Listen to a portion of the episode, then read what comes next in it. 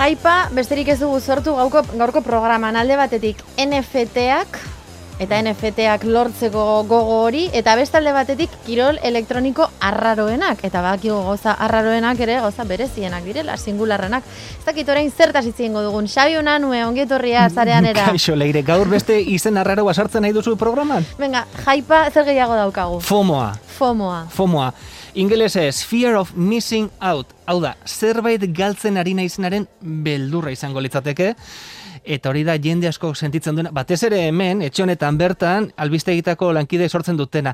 Zerbait gertatzen ari da mundu zabalean eta jakin beharra daukat, eta Bakizu, antxitatea da, ez? Kasu honetan, e, psikologo ilan pixkat emango diogu, eta da, antxitateari jartzek, izena jartzeko beste modu bat, FOMO bakarrik oso divertigarria dela, eta oso internazionala ingelesez siglak erabiltzea. Ez? Antxetatea da, bere hortan. Antxetatea da, antxetatea da, zerbait galtzen ari da, hau da, korputzak zerbait eskatzen dizu, eta naiz konturatzen zer daukada, baina jakin beharra daukat, eta behar hori santitzen duzu, ez? Eta hori antxitatearekin lotuko genuke, eta horregatik gaurko programan, ba, psikologo ilan pixkat ematen saiatuko gara bintzat kasu horretan. Primeran, primeran. Ea psikologoek edo psikologoen e, eskolak, institutuak e, edo danadalakoak e, laguntza ematen digun, Bai, eta ba- laguntzen digun. Babesle ez? berriak berditugu, ez, kasu honetan. Euskal Teletasko Fundazioa gure babesle diren bezala, ba, igual, Euskal psikologoen Euskal Herriko psikologoen eskola da, ez? Ba, dezakete. litzateke, eta ez, ez da txorakeri, Ez bat. da txorakeria, dakidana ez dakit diru pixkat edukiko dute. Baina, bueno, hori utzi ez egun alde batera.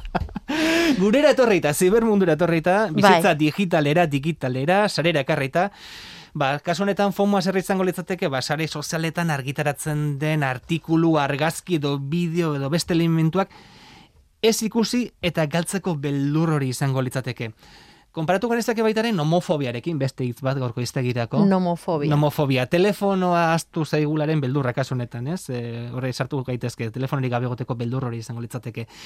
Kasu honetan, e, gehien bat nerabei eragiten dien sindrome izango litzateke FOMO, esan dugu, ez, albiste egitako lankide eragiten diela, baina batez ere hemen kezkagarriena nerabei eragiten diena izango litzateke, eta egun hauetan bertan jakin dugu, ICF ateratako inkesta eta artikulaten arira, ba, neraben eren bat engantzaturik bizi direla. Egunen bost ordu baino gehiago pasatzen dituztela internetera, mugikorrera, bideojokoetara jokatzen kasu honetan. Baina harrigarria da hori.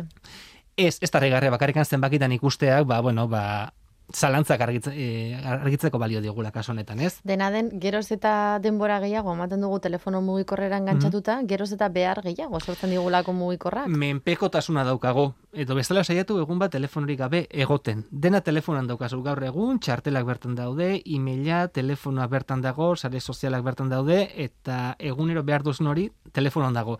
Eta asko kartera bezala erabiltzen dute baita ere telefonoa, beraz Erabat. imaginatu Erabat. zer egongo litzateken. Eta esan dudana, FOMOa antxitateekin lotuko genuke adikzioekin baita ere, kasu honetan, ba, zerbait behar hori sentitzen duzulako, ez? Ba, monoa sentitzen dela, ba, FOMOa sentituko genuke kasu honetan, eta autoestimaren goraberekin egongo litzateke lotuta, bakardadarekin baita ere, eta behar psikologikoekin. Itz elegante jarri diote, baina arazo larri badago honen atzean baita ere, eta norbaitea pairatzen badu, ba, egia esan arazo larri eduki dezake baita Baina nola jakin fomoa daukazula? Ba, inputen eraginekin konturatuko ginateke, ez? Hau da, zerbait pasatzen da eta ez dugu jakin, bale? Nola sentitzen garan kasu horretan. Hortik abiatuko ginateke.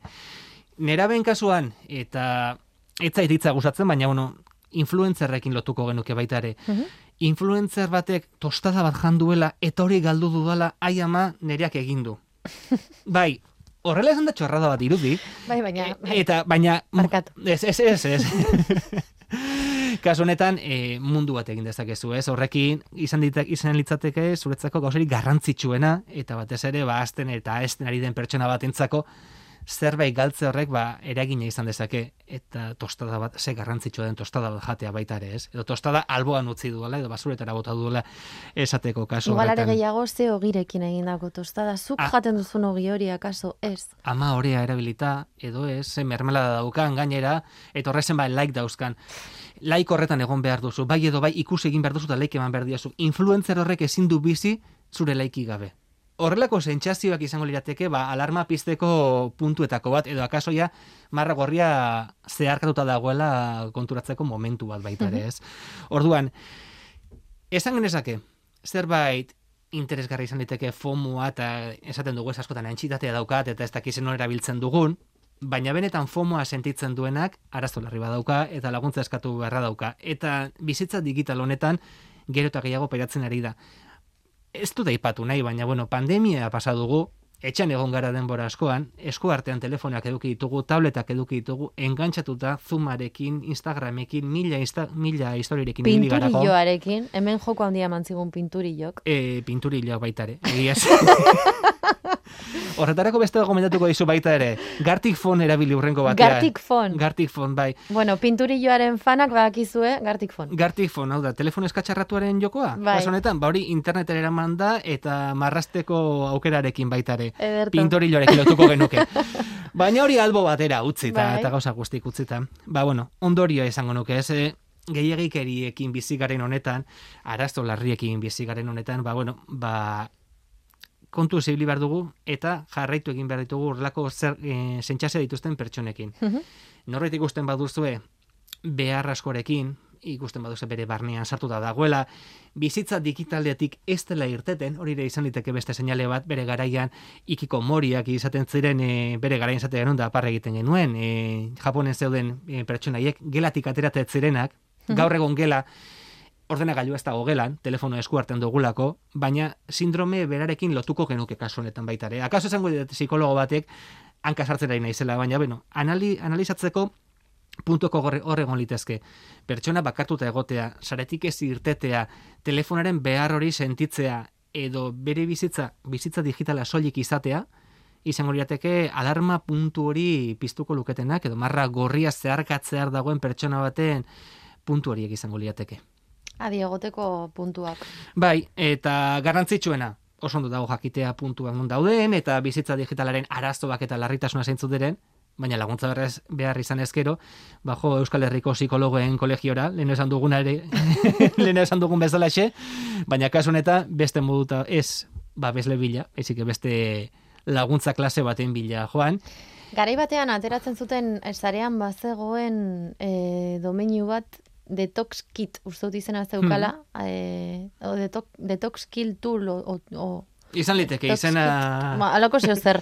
bueno, hiru hiru hitz hoien jolasean zegoen, Bai, Eta ematen zituen hainbat iradokizun, em, ba, bai, ez, nola baiteko desintoxikazioa egiteko Mhm. sarearekiko. Bai egia da, uste dut kasu horretan zala gehiago em, politikaren inguruan. Hau da, Mhm. ber- berri politiko asko jasotzen ditugunean eta fake, fake newsak eta, Bai, bai. ez, e, baina lotu daiteke, ez, nola baita alako desengantxea sortzea zarean, fomo hori ez igartzeko edo behar hori etengabekoa. hori da, be- behar hori, ja- jakin beharra daukat, jakin beharra daukat, eta ez badu, ez banaiz horren jabe egiten, gaizki sentitzen naiz. Hor egon litzateke FOMOa.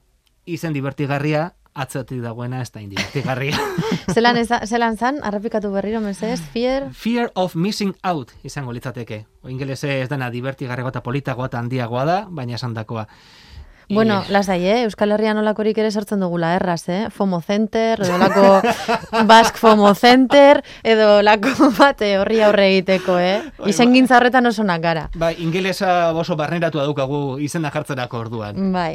Bueno, FOMOaren inguruan gehiago jakin nahi baldin moduzue, bakizue sarean. Eta bestela, ba, interesgarria dela baita ere, barrelako goera baten aurrean baldin mazaudete, ba, laguntza eskatzea. Bizitza digitala oso ondo dago, eta mila histori daude tartean eta oso ongi pasaliteke, baina arazoa bihurtzen den momentuan laguntza eskatu behar da.